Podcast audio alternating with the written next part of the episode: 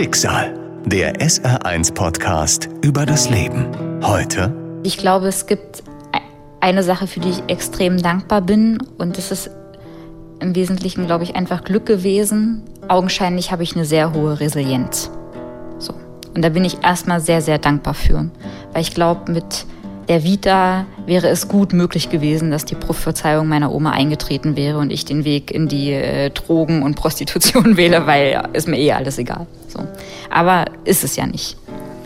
Aber was ich mache, und ich weiß nicht, ob es ein Mantra ist, aber ich versuche nach vorn zu gucken. Was ich auch mache, ist, also ich bemitleide mich nicht selbst. Und ich bin auch jemand, der ziemlich hart trotzdem mit mir selbst ins Gericht geht, weil ich habe auch viel missgebaut. So, ja, ich habe auch mal jemanden betrogen und ich habe irgendwie auch mal gelogen, um einen Vorteil zu haben. Und ich habe auch mal beim BAföG nicht Geld angegeben. Ich hoffe, es ist verjährt. Schicksal. Der SR1-Podcast über das Leben. Mit Martin Liss. Ihr Name ist Elisabeth. Sie stammt aus einer kleinen Stadt in Brandenburg. Und es gibt viele Dinge in ihrem Leben, die niemals verjähren werden, die sie niemals vergisst und die sie immer begleiten als ihre Dämonen, wie sie sagt. Die Dämonen, die sie heute nur allzu gut kennt, die sie auf ihren Platz verweisen kann, die sie gelernt hat zu zähmen. Aber der Weg hin zur Zähmung der Dämonen, der war hart und lang. Der Albtraum beginnt zwei Wochen nach ihrer Geburt. Und zwar ging es damit los, dass ich immer gespürt habe, auch als kleines Kind, dass mich meine Mutter irgendwie ablehnt. Jetzt kann man sich ja fragen, okay, woran hat man das gemerkt? Ja, ist ja jetzt nicht, dass sie ähm, mich zu dem Zeitpunkt irgendwie wüst beschimpft hätte oder allein gelassen hätte. Aber es gab einfach nicht so viel Liebe und Zuneigung. Ja, und ähm, ich konnte da nicht den Finger draufhalten, aber ich habe gemerkt, da kommt nicht so viel Wärme, die nimmt mich auch nicht in den Arm, dreht sich auch weg, wenn ich sie drücken möchte oder dreht den Kopf weg. Und ähm, irgendwann, als ich älter war, habe ich auch erfahren, dass das daran lag, dass ähm, mein Vater, den ich nicht kenne, sie zwei Wochen nach meiner Geburt verlassen hat. Ihr Vater hält sie auf dem Arm. Er steht in der Küche. Dann legt er sie auf dem Küchentisch ab und sagt zu ihrer Mutter, dass er eigentlich verheiratet sei und einen Sohn habe. Er geht und kommt nie wieder. Der Hass auf den Ex-Partner, der sie und ihr kleines Baby einfach sitzen lässt. Elisabeths Mutter kann diesen Hass einfach nicht überwinden. Sie überträgt ihn auf ihre kleine Tochter. Sie ist überfordert, verhält sich distanziert. Sie kann sie nicht lieben. Wenn Elisabeth stört, sperrt die Mutter sie ins Kinderzimmer. Als die Mutter ihren neuen Lebensgefährten kennenlernt, der zwei eigene Kinder mit in die Beziehung bringt, verschlimmert sich die Lage für Elisabeth. Und ich kam mir noch mehr ausgegrenzt vor und weniger geliebt und wurde noch mehr zu meinen Großeltern gegeben. Und ähm, dann wurde auch meine kleine Schwester geboren. Wir haben einen Altersunterschied von so sechseinhalb, sieben Jahren. Und da war die ganze Energie auf dieser Tochter und die war so viel besser und so viel klüger und schlauer und liebenswerter als ich.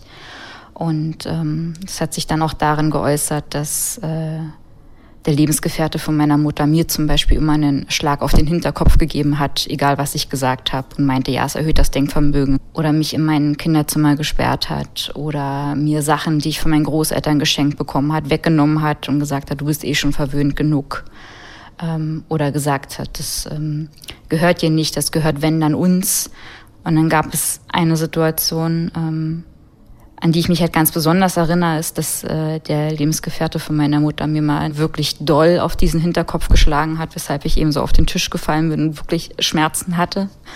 Und ähm, ich erinnere mich gar nicht so sehr an die Schmerzen, aber daran, dass meine Mutter immer zugeguckt hat. Und sie hat nie was gesagt. Bei den Großeltern bekommt Elisabeth die Wärme und die Fürsorge, die ihr bei der Mutter fehlen. So oft es geht, ist sie bei ihnen, denn nur hier fühlt sie sich zu Hause. Der Mutter kommt das gelegen. Elisabeth ist jetzt acht Jahre alt. Die Mutter nimmt sie beiseite, um mit ihr zu reden. Und dann meinte sie, ja, Elisabeth, ich möchte gern was sagen. Ähm, wir kaufen uns eine neue Wohnung, wir vergrößern uns, dann hat deine Schwester auch zwei Kinderzimmer, aber für dich ist kein Platz. Wir möchten, dass du ganz zu deinen Großeltern ziehst. Ich finde diesen Satz jetzt schlimmer, wenn ich mich daran erinnere, aber in der Situation war ich auch in Teilen einfach erleichtert. Und dann habe ich bei meiner Oma angerufen und habe ihr das erzählt. Und dann hat sie gesagt, ja, gib mir mal deine Mutter. Und dann habe ich nur gehört, wie sie gefragt hat, so, ja, meinst du das ernst? Und sie so, ja klar, was soll ich denn jetzt noch mit der? An den Umzug selbst kann Elisabeth sich nicht erinnern. Was sie vielleicht verdrängt hat, will sie heute gar nicht mehr wissen. Zunächst genießt sie es, bei den Großeltern zu sein. Ab und an gibt es Höflichkeitsbesuche bei der Familie der Mutter. Alle reißen sich zusammen, denn man weiß, der Besuch ist eh schnell vorbei. Die wichtigste Bezugsperson für das Kind ist in dieser Zeit der Großvater. Ich habe eine ganz, ganz große ähm, Bezug zu meinem Großvater gehabt, weil bei ihm hatte ich als das einzige Mal das Gefühl, dass er mich so liebt, wie ich bin. Ohne die Formulierung einer Erwartung oder einer Bedingung oder eines Tausch oder eines Handels. Ich habe meinen Opa über alles geliebt. Ich habe immer an ihm drangehangen. Ähm, wir haben stundenlang Barbie gespielt, Karussell. Ich bin auf dem durch die Wohnung geritten. Ich habe wirklich die schönsten Erinnerungen daran. Und äh, mein Opa hat ähm, deutlich mehr weggefiltert, ähm, als ich bis zu dem Zeitpunkt gemerkt habe. Denn heute äh, würde ich sagen, meine Oma hat ähm, eine pathologische Persönlichkeitsstörung. Wie äußert sich das? Das äußert sich insofern, dass meine Oma ähm, massiv Psychoterror machen kann. Also sie hat grundsätzlich zwei Seiten. Eine unglaublich liebevolle und so liebevoll wie sie sein kann, so bösartig kann sie sein. Das endet dann damit, dass sie einen beschimpft, einsperrt, Dinge wegnimmt, ausgrenzt, belauscht. Und die hatte auch so Ticks und Ausraster, da war sie völlig unberechenbar. Ähm, sie hat mal vier Wochen nicht mit mir gesprochen, weil ich komisch geguckt habe. So. Und wenn ich dann frage, was ist denn, dann sagte sie so, naja, du hast da so komisch geguckt. Du bist so ein schlechter Mensch, Elisabeth, mit dem möchte ich nichts zu tun haben. Der Großvater kann Elisabeth ein wenig vor den Launen der Großmutter schützen und so hat sie hier ein besseres Leben als bei der neuen Familie ihrer eigenen Mutter. Jedenfalls einige Zeit lang, ein paar Jahre. Bis zu diesem einen Tag in den Sommerferien. Elisabeth ist jetzt 14. Ich bin nie mit meiner Mutter in Urlaub gefahren und ausgerechnet dieses eine Mal bin ich in den Sommerferien zwei Wochen mit denen mitgefahren, was es gefühlt noch nie gab, ja. Und er hat mich dorthin gefahren und hat meinen Koffer hochgebracht. Die haben in einer Dachgeschosswohnung gewohnt. Und da habe ich äh, Hallo gesagt und habe gesagt, oh, ich muss mich noch von Opa verabschieden. Und habe gesehen, wie er unten wegfährt, ohne sich von mir zu verabschieden. Und ich dachte, oh, jetzt habe ich gar nicht Tschüss gesagt, aber ich schaff's nicht mehr hinterher zu rennen. Aber ich sehe ihn in zwei Wochen wieder. Und ich habe ihn nie wieder gesehen. Während Elisabeth in den Ferien ist, nimmt sich der Großvater das Leben. Er erhängt sich. Einen Abschiedsbrief hinterlässt er nicht. Warum hat er das getan? Sie glaubt, dass ihre Großmutter der Grund dafür war, dass er es mit ihr einfach nicht mehr ausgehalten hat. Ich habe keine Evidenzien dafür, aber ich glaube es tatsächlich, weil wenn ich mir angucke, zu welchem Zeitpunkt hat er das gemacht, ich war 14, äh, wir haben noch meine Jugendweihe gefeiert. Das war einer der schönsten Abende und die schönsten Erinnerungen, die ich mit meinem Opa hatte. Und ähm, danach im Sommer hat er sich umgebracht und ich glaube, er hat auch gemerkt, dass ich ihn vielleicht nicht mehr so sehr brauche, dass ich jetzt auch alleine irgendwie zurechtkommen würde. Die Großmutter ist diejenige, die nicht gut allein zurechtkommt. Der Kontakt zu den eigenen Kindern ist abgebrochen. Außer der Enkelin Elisabeth bleibt ihr niemand mehr. Sie fokussiert sich komplett auf sie, versucht sie mit allen Mitteln zu halten. Sie engt sie ein, macht ihr Vorschriften, verbietet ihr Freundschaften, nimmt ihr das Telefon weg, wenn sie Nachrichten von ihrem Freund bekommt. Ich durfte nirgendwo alleine hingehen und wurde jeden Tag angeschrien oder sie hat gar nicht mit mir gesprochen. Und das war dann eher so ein, so ein äh, psychischer Terror, den ich da hatte. Und dann habe ich mich sogar von diesem Freund getrennt, weil ich dachte, ich halte das nicht mehr aus. Und dann ging es los mit, ja, du erzählst nur, du lügst die ganze Zeit, du erzählst nur, dass du dich getrennt hast, in Wahrheit triffst dich doch nachts mit dem und solche Sachen. Also es war dann einfach auch irgendwann egal, was ich tue. Und dann ähm, bin ich mit äh, 17,5 ausgezogen, weil ich gesagt, ich kann es nicht mehr.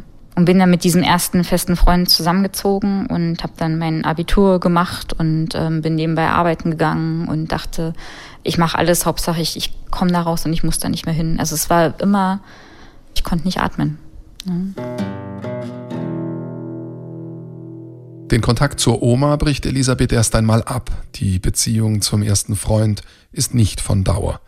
Sie zieht um nach Dresden, macht eine Ausbildung zur Bankkauffrau und lernt in dieser Zeit ihren zweiten Partner kennen, mit dem sie auch zusammen wohnen wird.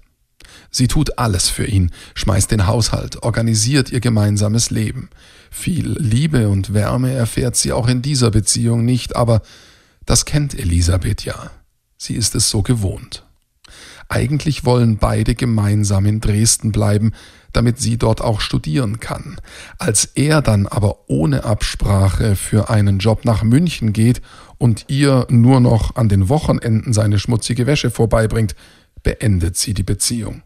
Sie zieht aus, nimmt ein Studium auf und lernt ihren dritten Partner kennen. Das ist jetzt eine weitere Phase in meinem Leben, die sehr viele Narben auf mir hinterlassen hat, weil ich nicht gesehen habe, dass dieser Mensch ein Drogenproblem hat.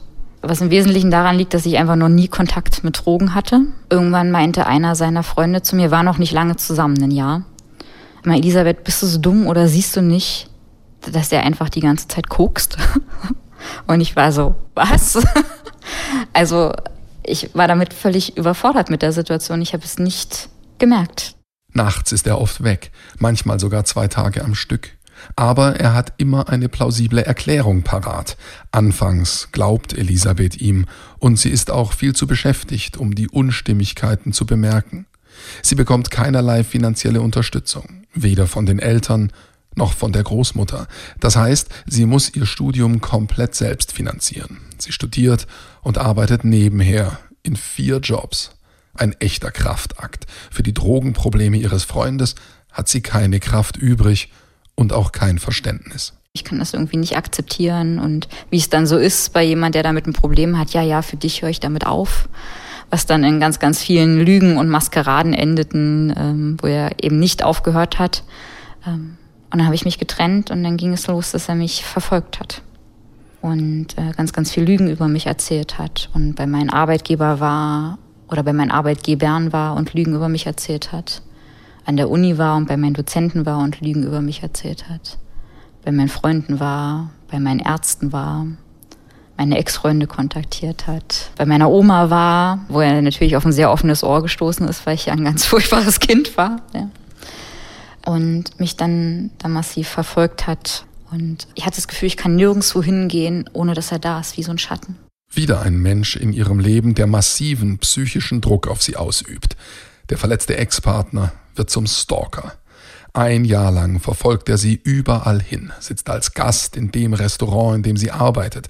Er bringt auch seine Freunde mit. Gemeinsam demütigen sie Elisabeth. Sie traut sich nicht mehr zur Uni aus Angst, ihm auch dort zu begegnen. Ihr Ex-Partner beginnt sie zu verklagen auf Herausgabe von Geschenken. Er behauptet sogar, sie habe ihren gemeinsamen Hund entführt. Erst als sie wieder die Stadt wechselt, hört das alles endlich auf. Sie muss nur noch ihre Bachelorarbeit schreiben und ein Praktikum machen, dann ist das Studium geschafft. Dazu muss sie nicht in Dresden bleiben, das kann sie auch anderswo. Von einem Tag auf den anderen packt Elisabeth ihre Sachen und geht nach Berlin. Zwar hat sie jetzt Ruhe vor dem Stalker, aber die Angst vor der Verfolgung bleibt. Ehe ich mich bei Zing und LinkedIn angemeldet habe, was ich irgendwie jetzt muss aufgrund meines Jobs. Und ich dachte die ganze Zeit, oh mein Gott, ich kann doch hier nicht hinschreiben, wo ich arbeite. Was ist, wenn der wieder neben mir steht? Und es ist auch ganz oft, dass ich manchmal durch die Straße laufe und denke, oh mein Gott, ist er das? Und dann denke ich, oh nein, Gott sei Dank geht nicht. Oder wenn ich doch mal zu Hause bin, ich war dann ähm, die ersten zwei, drei Jahre ganz, ganz selten zu Hause, weil er noch dort gelebt hat und ich gesagt habe, wie soll ich da durch die Straßen laufen? Ich habe mich streckenweise hinter Bäumen versteckt und vorher geguckt, wo steht er? Dann war ich vor, ich glaube, vier Jahren mal wieder zu Hause und war bei meiner Freundin im Restaurant und saß am Tresen. Da kam einer seiner Kumpels rein und da wollte ich schon aufstehen und gehen. Und hat er gesagt, nee, bleib mal bitte sitzen. Und da dachte ich, oh mein Gott, was kommt jetzt? Und hat er gesagt, ich muss mich bei dir entschuldigen. Es warst nicht du, es war er. Weil nach dir hat er das mit jeder weiteren gemacht. Und dann haben die quasi selbst erkannt, ähm, dass das nicht ich war, die so schlecht war und die ihn betrogen und ausgenutzt hat und Lügen erzählt hat, sondern dass das in seinem Kopf war. Die Großmutter hatte Elisabeth prophezeit, sie würde einmal als Prostituierte oder Drogensüchtige enden. Bei ihrer Geschichte hätte das passieren können. Elisabeth wurde von ihrer Mutter nicht geliebt und verstoßen, ihren Vater kennt sie nicht. Ihre wichtigste Bezugsperson, der Großvater, begeht Selbstmord. Von ihrer Großmutter wurde sie psychisch unter Druck gesetzt, eingeengt und niedergemacht. Ihre Partnerschaften verliefen unglücklich bis hin zu dem Ex-Partner, der sie als Stalker verfolgte. Was macht Elisabeth jetzt? Hat ihre Großmutter Recht behalten? Heute geht's mir sehr gut. Also ich bin immer noch mit äh, meinem Mann zusammen, das sind jetzt sieben Jahre. Ähm, das größte Geschenk in meinem Leben. Ich ähm, bin sehr glücklich mit ihm. Der Hund ist bei mir. sehr glückliches Leben und ich bin ähm, sehr fein damit. Ich habe tolle Freunde. Ich habe die Freundin immer noch. Ich habe meinen Freund. Ich habe äh, neue Freunde gefunden, die ganz äh, fest an meiner Seite sind. Und mir geht's gut. Wenngleich ich äh, natürlich Dämonen habe, Dinge, die mich verfolgen, Dinge, über die ich nachdenke, manchmal unsicher bin. Mm, ich über viele Dinge trauer, aber trotzdem geht's mir gut. Ich stand auch mehrmals im Leben da und dachte, will ich das noch oder will ich das nicht? Und dann hätte man das sicherlich auch irgendwie beenden können, indem man diesen Weg von meinem Opa geht. Aber ich dachte, nein, ich will das nicht. Wer weiß, was noch auf mich wartet. Und ich guck, ich versuche immer auf das zu gucken, was noch kommt und meine Gedanken in eine positive Richtung zu drehen. Und ich glaube daran, dass meine Gedanken mich essentiell beeinflussen wenn ich finde, dass es mir schlecht geht und dass ich die schlimmste Geschichte auf der Welt habe und dass alles ganz schlimm ist und alle gegen mich sind, wird es auch so sein, weil meine Gedanken das formen. Elisabeth sagt, sie hatte sehr viel Glück. Denn da waren Menschen, mit denen sie reden und sich beratschlagen konnte. Menschen, die sie aufgenommen haben, wenn sie einmal nicht wusste, wohin. Eine Therapie hat sie bislang nicht gemacht, aus Angst davor, dass ihr Leben zu sehr aufgewühlt wird, dass die mühsam aufgewickelten Fäden ihr aus der Hand gleiten. Diese Angst war zu groß, denn sie wollte unabhängig sein, wollte ihr Leben selbst bestreiten und es zusammenhalten. Wer weiß, vielleicht wird sie sich eines Tages dazu entschließen, um ihren Dämonen noch einmal anders zu begegnen. Also mh, mm, nach hinten gucken finde ich schon schlau, weil das hat dann ja auch irgendwo dahin gebracht, wo man ist und äh, deshalb ist nach hinten gucken und gucken, warum machen mich manche Sachen so und warum triggert mich das und warum bin ich da so, äh, schon schlau mal drauf zu gucken. Ich nenne das ja sehr gern Dämonen, die ich ja auch hab. Ja. Ich habe die Erfahrung gemacht, je mehr man die wegdrückt, desto größer und mit umso mehr Köpfen kommen sie wieder. Deshalb lieber einladen, auf den Sessel setzen und sagen, ja, danke, dass du da bist. Ich weiß, wofür du stehst. Aber mir hat es geholfen, auf das zu gucken, was man hat. Welche Ressourcen, wofür kann man dankbar sein? Was möchte man erreichen und was kann man dafür tun, um das zu erreichen und nicht immer nur zu gucken, warum man das jetzt nicht schafft. Sie weiß, dass sie sich zeigen muss und sie tut es gern.